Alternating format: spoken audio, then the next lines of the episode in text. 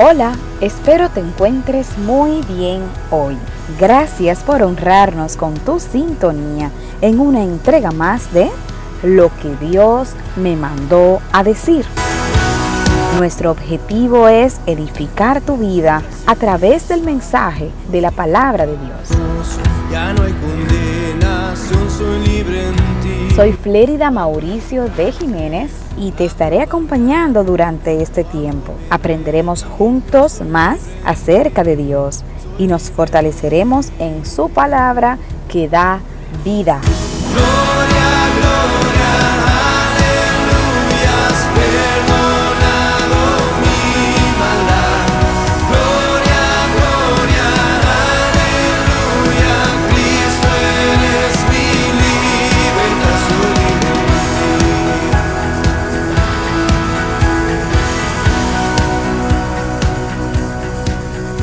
Segunda temporada de Lo que Dios me mandó a decir, estamos recorriendo el Antiguo Testamento. En el día de hoy vamos a visitar el libro de Joel.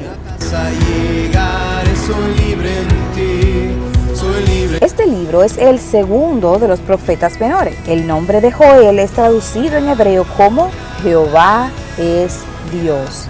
Joel narra el impacto que una terrible plaga de langostas tuvo sobre el pueblo judío. Llama al arrepentimiento del pueblo y profetiza sobre interesantes señales antes del fin del mundo. Algunas de estas profecías de Joel se reafirman en el libro de Apocalipsis.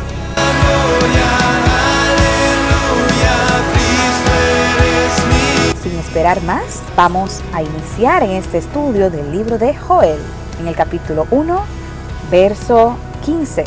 Ay del día, porque cercano está el día de Jehová, y vendrá como destrucción por el Todopoderoso. Nuestro Dios es lento para la ira y lleno de misericordia. Su anhelo es ver que el ser humano se arrepienta de sus malos caminos durante miles de años ha buscado diversas formas de tocar el corazón humano. Lo ha llenado de bendiciones, le ha regalado una naturaleza hermosa, le ha provisto de sustento. También ha enviado pestes, tormentas, vientos, destrucción todo lo ha hecho para que el hombre rebelde le conozca como Dios. Tristemente, a pesar de todas las señales, maravillas y demostración de amor infinito, nada ha pasado. La humanidad sigue caminando bajo sus propios dictámenes. Incluso hay quienes con arrogancia se burlan de la fe cristiana, de su doctrina y de sus seguidores, mientras el Señor observa pacientemente. Algunos cínicamente dicen, si es un Dios de amor, ¿cómo puede destruir al ser humano? ¿Dónde está su misericordia? Esta forma de pensar es una burla más al Señor. Es esperar que el Dios de justicia no sea justo, que el Dios fiel no cumpla sus promesas y que el Dios todopoderoso continúe siendo desechado por hombres mezquinos. El día del Señor vendrá. Es una promesa para su pueblo que lo espera, una promesa que no fallará y que alegrará el corazón de todos los que hemos confiado en Él. justificados, ya no hay condenación, soy libre en ti. Cuando en mi Joel capítulo 2, verso 11. Tu amor me porque grande es el día de Jehová y muy terrible. ¿Quién podrá soportarlo? ¿Qué sientes al leer esta profecía? ¿Sientes temor? ¿Te espanta o te brinda gozo? Cuando escuchas hablar del día del fin, ¿qué pensamiento ocupa tu mente? La manera en la que asumimos la realidad del final de este mundo evidencia si estamos listos para ese gran día. No importa qué tanto tiempo pase, el final es inminente. El cumplimiento de su palabra es indetenible. Ante esto, quienes hemos confiado nuestras vidas a Cristo y nos hemos vestido de su justicia, esperamos con ansias la boda con el Cordero. Ese día en el que la espera tocará su fin y estaremos cara a cara con nuestro Salvador. Por el contrario, los que se niegan a creer en su palabra sienten temor y preocupación al pensar en el día del juicio, día en el que todo pensamiento pecaminoso será expuesto y quienes vivieron para sus placeres recibirán su triste recompensa. Si pensar en el fin no te brinda paz, aún estás a tiempo. Cristo quiere cubrirte con su justicia y santidad. Ven a Cristo y pronto serás parte del pueblo que clame con entusiasmo. Sí, ven Señor Jesús.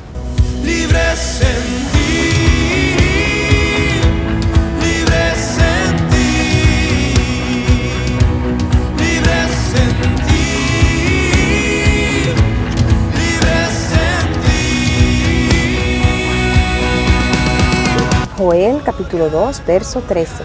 Rasgad vuestro corazón y no vuestros vestidos, y convertíos a Jehová vuestro Dios.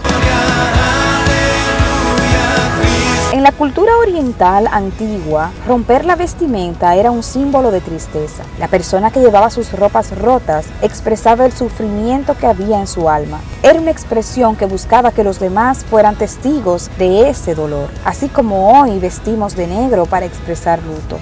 Con el tiempo, la práctica de rasgar los vestidos se volvió una costumbre más. Se hacía porque era lo que los demás esperaban ver, no necesariamente porque el sentimiento fuera genuino. ¿Cuántas cosas hacemos porque es lo que se espera que hagamos? Quienes se han convertido a Jehová lo hacen todo para la gloria de su Dios. Presentan sus tristezas con fe ante el trono de la gracia. Apoyarnos unos con otros es una gran bendición. Pero buscar consolación fuera de nuestro Dios para sentirnos aprobados niega el hecho de que nuestro mayor consuelo viene del Señor el dolor, ve a Cristo, cuéntale tus penas y confía en su amor restaurador. Luego, lava tu rostro y sonríe al mundo como quien ya depositó sus cargas en unas manos llenas de poder y autoridad.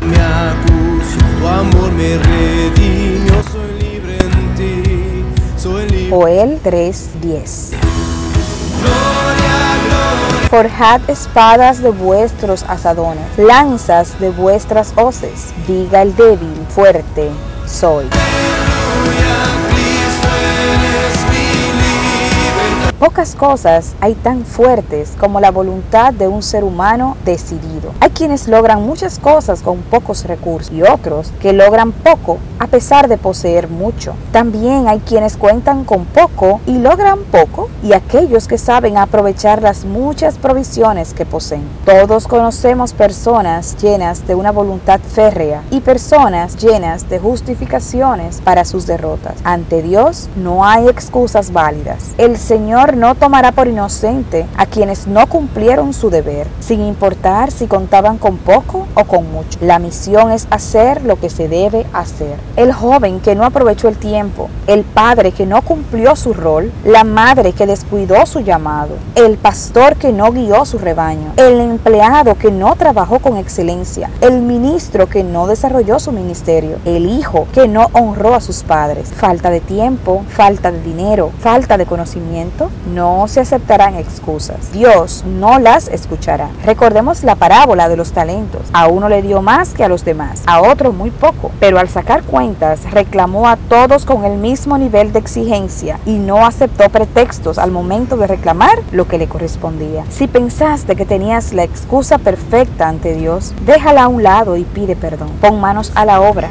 Disponte a cumplir el llamado que se te encomendó. Dios te dice, si no tienes espada, agarra un asadón si no cuentas con lanza, toma una hoz. Apóyate en lo que se te ha dado, sea mucho o sea poco. Al final te bastará su gracia, porque su poder se perfecciona cuando nos sentimos débiles, pero llenos de voluntad. Y cuando pienses ser débil, y a voz alta, hasta que tu alma te escuche. Fuerte soy porque cuento con el Dios omnipotente que me fortalece y me llena de poder.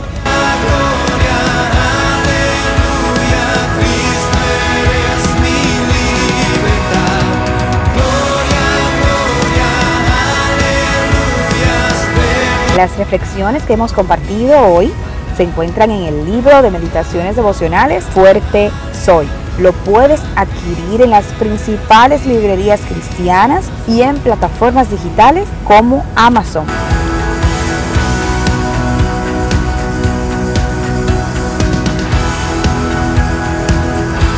Si el mensaje que has recibido hoy ha edificado tu vida, compártelo con otras personas. Ayúdame a llevar a otros el mensaje que Dios me mandó a decir.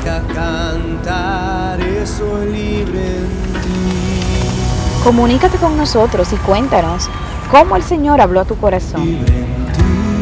Recuerda seguirnos en nuestras cuentas de redes sociales como Mauricio de Jiménez Oficial para recibir recursos cristianos que podrás aplicar en tu vida y ministerio.